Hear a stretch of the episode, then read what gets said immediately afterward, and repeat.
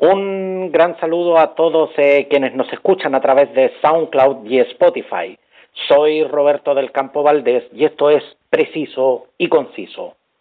Las eh, ollas comunes se han vuelto vitales eh, para diversos sectores. Cobraron visibilidad en medio de las protestas protagonizadas en poblaciones del Bosque o Puente Alto, en medio de la crisis económica que atraviesa, que atraviesa Chile. Al teléfono tenemos a Gabriela Delgadillo, quien es parte de los realizadores de la olla común que se realiza en la población Angela Davis de Recoleta. Muchas gracias por estar con nosotros, Gabriela. Hola, buenas tardes, Roberto, a todas las personas que escuchan. Gabriela Delgadillo por acá de la población Angela Davis. La población Angela Davis está en Recoleta, específicamente entre las intersecciones de Zapadores, Recoleta y Recoleta Vespucio, hasta el Salto. La gente de la población Angela Davis eh, es gente de trabajo, gente de esfuerzo, principalmente los, los papás, los jefes de familia son gente obrera, gente que trabaja en la construcción. Y como todos bien sabemos, esa área de, de, trabajo está totalmente paralizada con el tema del estallido social, posteriormente el tema de la pandemia. Entonces, por lógica, no tienen trabajo. Es gente muy trabajadora, pero lamentablemente en este proceso no tienen dónde conseguir trabajo, por lógica, tampoco alimentos, tampoco sustento, tampoco comida. Gabriela, quiero, quiero preguntarle algo muy personal. Yo nunca en mi vida he pasado hambre. ¿Puede usted decirme qué significa no tener que comer? Es muy triste, es muy triste. en lo personal tampoco puedo decir que he pasado hambre, pero sí me remonto con estas ollas comunes al tiempo de los 80, que nosotros sí pasamos hambre en ese minuto, sí había mucha necesidad. Yo esta ollita que formé con mi familia, porque somos prácticamente mi esposo, mi madre, mi padre y yo. Yo, yo veo a la cara el rostro de mi padre, de mi madre, que en ese entonces ellos eran de mi edad, padres de familia, que tenían que salir a buscar comida, tenían que salir a las ollas a pedir comida, porque en ese minuto sí había mucha necesidad, como es lo que está surgiendo ahora en este minuto. Nosotros vemos que vienen mamitas con sus cinco, con sus siete hijos a buscar comida porque esa va a ser el almuerzo y el sustento de todo el día. Hay veces en que podemos conseguirnos pan y también les damos pancito para que puedan tomar la once, que esa once va a ser el pancito que nosotros les regalamos con el tecito que ellos se van a poder tomar porque no todos los días van a tener para tomar leche a los pequeñitos, no todos los días van a tener para tomarse un yogur con cereal. Intentamos hacer lo que más podemos dentro del margen de lo que uno igual los recursos que uno tiene. Gabriela, el hambre no solamente es una sensación física, también es, es un estado emocional muy complejo. ¿Cuáles, eh, ¿cuáles son las emociones que, que acompañan eh, la carencia de, de, de alimentos? Yo siento que es la tristeza, el descontento, la poca contención, sentirse abandonado, básicamente eso, porque es como uno ve, la, ve a la gente, como lo que está pasando ahora, uno lo ve, como lo, como lo viven a diario. ¿Y cuánto, Gabriela, puede llegar a afectar la autoestima y sobre todo la sensibilidad de, de, de una persona que pasa por esto? Definitivamente yo creo que mucho. Sus emociones aquí están a full. Y como te digo, eso uno lo denota al, al, diariamente tener que entregar la comida, que partía poquita gente porque, porque les daba miedo, porque no rompían la vergüenza. Pero después la necesidad tiene cara de hereje, lamentablemente. Entonces ellos, uno se da cuenta de que sí acceden a pedirte, de que en realidad ni siquiera te vienen a pedir porque yo puse un, cartel gigante donde dice que yo los días en que yo voy a dar el almuercito. Entonces ellos ya saben ellos ya vienen. Y tú ves su cara de alegría y la cara de felicidad de nosotros también al poder saber que entregaste 200 raciones, que pudiste alimentar a, a una familia completa de 8 personas, de 10 personas. Gabriela, ¿y qué se siente cuando no se puede llegar a otro número similar de personas? Se da mucha pena porque nos ha pasado que que, no sé, pues terminamos la ración y nos quedan solamente cinco y aparece una persona pidiendo 20 raciones para abuelitos porque en otra en otro sector de acá mismo les botaron la comida a los carabineros y llegaron sin almuerzo buen 20 abuelitos. Entonces, ¿qué hacemos? Improvisamos, pues conseguimos más cositas y armamos 20 porciones para esos 20 abuelitos que no tienen comida. Pero realmente es angustiante porque uno dice, pucha, ya tengo 11, ese día yo tenía 11, 11, pucha, pero nos faltaron nueve más, ¿por qué hacemos? Completemos con pan, inventemos con algo más porque había que igual alimentar a los 20. No sabes qué, tengo solo 11, no puedo completarte a los 20. Da mucha pena y frustración porque uno dice, pucha, ¿qué más hago para poder solventar más esto? Para tener más y poder entregar más. Gabriela, tú nos cuentas de que eh, Carabineros eh, eh, da vuelta las, eh, las ollas comunes. ¿Cuál es el motivo de que Carabineros haga eso? Bueno, se supone, bueno, partimos nosotros igual acá en, en, mi casa específicamente, yo lo hago dentro de mi casa tomando las medidas pertinentes, pusimos una protección de vidrio, mi esposo marcó, demarcó para que las, las, personas también se mantuvieran una distante de otra, porque es una de esas de las razones. Las ollas comunes que se están haciendo se hacen en la calle, las personas se aglomeran, no hay distancia social, por lo tanto igual es algo inseguro no es justificable porque yo no encuentro de que eso sea justificable. Podrían haber ordenado la situación y dejar igual que repartieran esa comida, no haberla votado. Pero esa es una de las, de las razones de que ellos, ellos dieran vuelta a comida y la votara. Gabriela, a muchos de nosotros, eh, yo, yo tengo 47 años, eh, a muchos de nosotros la, las ollas comunes nos hace inmediatamente eh, eh, remontarnos a los, a, los años 80. Se dice, se dice hoy que las ollas comunes volvieron, pero ¿se fueron tanto tiempo realmente? Yo no sé si se fueron tanto tiempo, yo creo que en mi barrio, en lo personal, acá en la Ángela Davis siempre existieron. Eh, a lo mejor más distante, a lo mejor de forma más esporádica, pero yo creo que siempre existieron porque lo realizamos porque tal tal como tal como lo mencionaba al, al, inicio eh, eh, esta, las ollas comunes como que empezaron a tener visibilización sobre todo en los medios de comunicación eh, a partir de las protestas que se que se que realizaron los pobladores del bosque y de y de Puente Alto. Pero pero realmente se fueron todo este tiempo. No yo no creo que se fueron. Yo no estoy tan de acuerdo con eso de que se fueron. Yo creo que estaban, como le digo, tal vez de, forma más, más esporádica, de forma más distante, porque nosotros los personas nos encargamos de que las personas aquí tengan comida de lunes a viernes. Y hay otro grupo de personas que se ve, se preocupa de eso el fin de semana, porque somos nueve ollas comunes que hay en el sector. Tenemos un grupo de WhatsApp, organizándonos de forma más, más, o sea, de, más viable, que podamos conseguir recursos, porque sabemos que esto llegó para instalarse, no sabemos cuánto tiempo, pero eso va a ser. Pero, pero justamente, eh, Gabriela, al ver, al ver imágenes de, de una olla común, se ve en general una imagen semi idealizada del, del, del resultado de esto. Pero, ¿cómo, ¿cómo se gestiona y qué tan complicado es llevar a cabo una empresa como esta, hecha, hecha siempre con más pasión que recursos? Claro que sí. Yo en lo personal, en lo personal, como te comenté antes, yo tengo un negocio de verduras. Mi, mis recursos principales son de la Vega Central. Yo a la Vega Central ni siquiera tengo que decir, me preguntan, Gary, ¿qué vas a hacer de almuerzo? Tal cosa, y ellos me preparan la verdura. Yo no necesito comprar nada de verdura porque ellos la financian. Por otro sitio tengo eh, red de apoyos, personas conocidas que tienen una carnicería, otra señora que tiene una panadería, y en fin, así son mis recursos, pero no así las de todas las ollas comunes, porque las otras ollas comunes piden de sus mismas vecinos, chiquillo, mañana haremos arroz, y todos los vecinos llevan su arroz. Entonces, es, eso es una olla común armada con tal cariño, pero recursos ninguno porque, porque de hecho, eh, si tuviésemos que definir esto en términos técnicos, esto es una iniciativa autogestionable. Pero ¿qué, ¿qué pasaría mañana, Gabriela, si el señor de la Vega no, no le da verdura, si la señora de la carnicería no le convida carne, si el vecino que le daba arroz no trae el arroz? ¿Qué pasa? ¿Esa gente no come?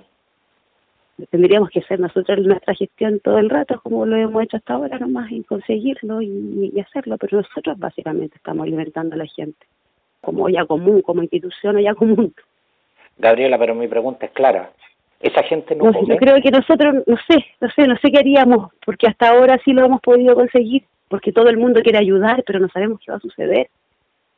Hasta ahora nosotros seguiremos consiguiendo los recursos necesarios, pero no sabemos si en algún minuto, igual como tú dices, tal vez hacer. No sabemos, nosotros queremos mantenernos, seguir haciendo esto. Yo voy a hacer lo imposible, voy a seguir trayendo el almuerzo para mis vecinos, pero no lo sé. No creo que se me cierren todas las puertas, no creo que eso suceda. Y espero en Dios que no, que eso jamás va a suceder.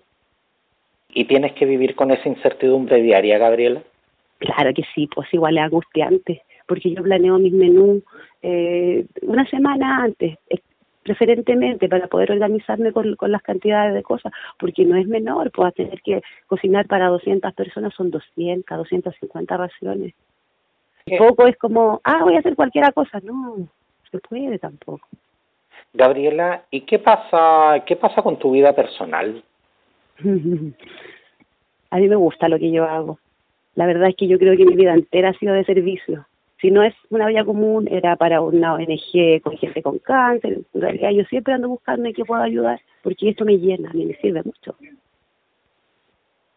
Realmente realmente resulta resulta impresionante escuchar eh, escuchar tus palabras escuchar ese ese nivel de entrega porque tú nos mencionaste tú tienes un esposo tienes una casa tienes una familia. Sí. Sí y la verdad que créeme que esto me llena demasiado yo me siento demasiado feliz al terminar el día muerta de cansada pero súper feliz y con ganas de que llegue luego el otro día porque hay que hacer más cosas Después de que terminamos de entregar las colaciones físicas, nosotros nos vamos con mi esposa a repartir a la gente que está contagiada con COVID, a la gente que está solita, a los abuelos que no pueden venir a buscar su comida. Hoy día entregamos 30 raciones para gente infectada de COVID. Porque gente que igual me viene a ayudar porque se llevaron esa, esas colaciones y las fueron a entregar a esos pacientes. Pero nosotros igual hacemos esa entrega todas las, todas las veces que hacemos la olla después de que terminamos la entrega presencial nos vamos a las casas, nos vamos donde los abuelitos, donde la, la señora que está enfermita. Y entregamos todo. verdad que el corazón te queda súper lleno y feliz, de verdad, con ganas de hacer más. Es más grande el beneficio que el costo. De todas maneras. Gabriela, ¿y cómo se está resguardando el tema sanitario? Porque eh, esto es una es, es una loable iniciativa, nadie podría decir lo contrario, pero a la vez es un foco de contagio. Claro que sí. No, no solo, no solo, no solo del COVID-19, sino que, sino que también de otro, de otro tipo de enfermedades. Claro que sí, nosotros igual nos recuerdamos de eso, nos preparamos, igual nos vamos protegidos con nuestros guantes correspondientes, mascarilla, protector facial, nos bañamos en armonía, armonio cuaternario, es, nuestro compañero, nos andamos trayendo para todos lados, antes de, de entrar a la casa, al salir, en fin, a todos lados andamos con eso. Y eso es lo que usamos armonio cuaternario, nos tiramos así, como lluvia. Ahora, una, una pregunta que, que, sé que puede sonar ridícula en esta, en esta circunstancia, pero ¿el, el, el menú se, se plantea antes o, o después de conseguir los recursos? No, pues antes de conseguir los recursos, porque si no, no sabemos qué es lo que tenemos que pedir. Ya. El menú lo planeamos antes de. Ese, ese día, pues ya haber pasado la semana, día viernes, nos sentamos en la once, porque como te digo, yo vivo con mi papá, mi mamá, mi esposo y mis dos hijos. Y ese día planeamos, ya que vamos a hacer la semana que viene, tal cosa. Porque como te digo, el, almuerzo es de lunes a viernes. Principalmente yo hago el día martes y jueves.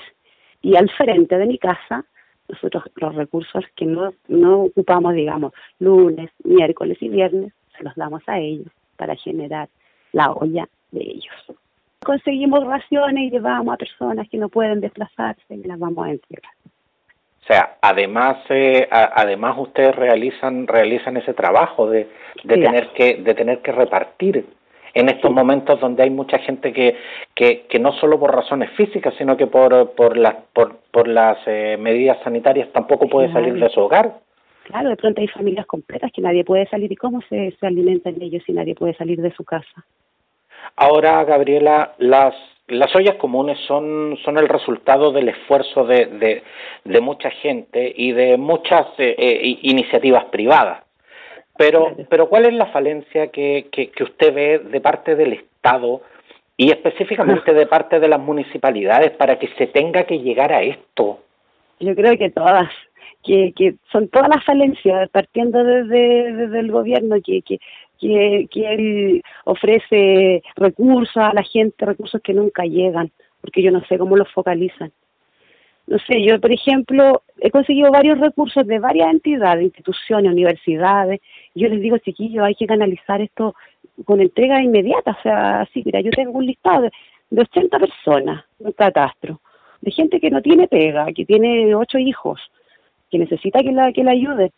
El asistente social del, del, de nuestro sector me dice, Gabriela, pero tú sabes que el gobierno va a ayudar con un bono que no es menor, con una caja, cuestiones que nunca han llegado y la gente mientras tanto, ¿qué hace? ¿Se sigue esperando que llegue su bono, que llegue su caja? La municipalidad igual, se supone que partió el viernes entregando en, esta, en este sector. La gente de mi barrio todavía no recibe. ¿Qué están haciendo? Protestando, caceroleando, quemando, haciendo lo que sea, manifestándose porque lo necesitan. ¿Y ellos dónde están? Hacen caso omiso, oído sordo, va, tengo orejas de pescado, no escucho. Gabriela, eh, le hago le hago esta pregunta porque yo siento que es muy importante visibilizar esta esta realidad, porque lo que usted está haciendo es una eh, es, es, una iniciativa tremenda y que yo yo de verdad en estos momentos eh, se la reconozco y, y, sé que mucha gente eh, que nos está escuchando le, le, debe estar reconociendo su labor, pero esto es una labor social que a usted no le corresponde. Sí, pues eso igual uno lo tiene claro como te comentaba, yo no soy ni dirigente ni, ni nada, súper apolítica, pero yo veo la realidad de las personas, las veo. Esto no pasa por un tema político ni religioso ni nada de eso. Y uno ve que todas esas entidades, el Estado, la Iglesia, todos se han hecho los lesos. Y entonces, en vez de estarse preocupando, mejor nos ocupamos, pues ya hacemos algo constructivo para la gente y que lo, lo necesita. Y es mejor comida, pues eso es lo que tienen, tienen hambre, tienen necesidad es mejor eh, eh, encender una vela que sentarse a maldecir la oscuridad. Claro, de todas maneras, que sacamos con quemar Santiago por las cuatro puntas y la gente está pasando hambre? No sacamos nada. Pelear, luchar. ¿Qué sacamos? Ocupémonos mejor, hagamos algo que realmente sea efectivo el minuto, para lo que necesitamos ahora. Gabriela Delgadillo, quiero, quiero darle las gracias por, por compartirnos esta experiencia y permitirnos a todos eh, conocer eh, esta realidad. Pero eh, antes que se vaya, quiero, quiero hacerle una, una última pregunta, Gabriela. Cuando se mostraron imágenes eh, de las protestas del bosque y, y, y, Puente Alto, surgieron en redes sociales eh, memes y, y, comentarios con el, con el hashtag eh, guatones con hambre, acompañados con imágenes eh, eh, de personas, de, de personas en, en, en, esta situación. ¿Cómo, cómo reciben en, en, en lo personal este tipo de, de descalificaciones? A mí me da mucha pena. A mí me da mucha pena eso porque yo veo que esas personas realmente parten hablando de la ignorancia. O sea, porque una persona es gorda y está reclamando que, que tiene hambre, no tiene derecho, partimos de ahí. Segundo, si ella se informa bien, eh, la gente de, los barrios, y incluye de mis de poblaciones así como en la que yo vivo, se alimentan básicamente de arroz, de tallarines. ¿Usted cree que alguien que se alimenta de esa forma no va a tener ese peso? Lógico que sí, pues está alimentándose de puros carbohidratos, donde tiene la verdura, donde tiene el pescado, donde tiene la carne, donde tiene las legumbres. No hay. Entonces, ¿cómo pretenden que alguien que no se alimenta como corresponde sea una persona normal? Partamos de ahí, o sea, de verdad que yo veo esa gente habla de, de, partiendo de la ignorancia, porque realmente no tiene nada más constructivo que, que comentar o que aportar a la causa, porque eso no nos aporta, no nos sirve. Este tipo de comentario realmente yo lo encuentro ignorante. Gabriela, eh, muchas gracias y por favor, eh, salúdeme no, a todos. A eh, salúdeme y, y, y, por favor, ¿ah? salúdeme a todo, a todos sus vecinos allá de, de, de, la población Angela Davis, una población emblemática allá del, del sector de, de Recoleta. Muchas gracias, Roberto. Muchas gracias. Hasta pronto. Hasta luego.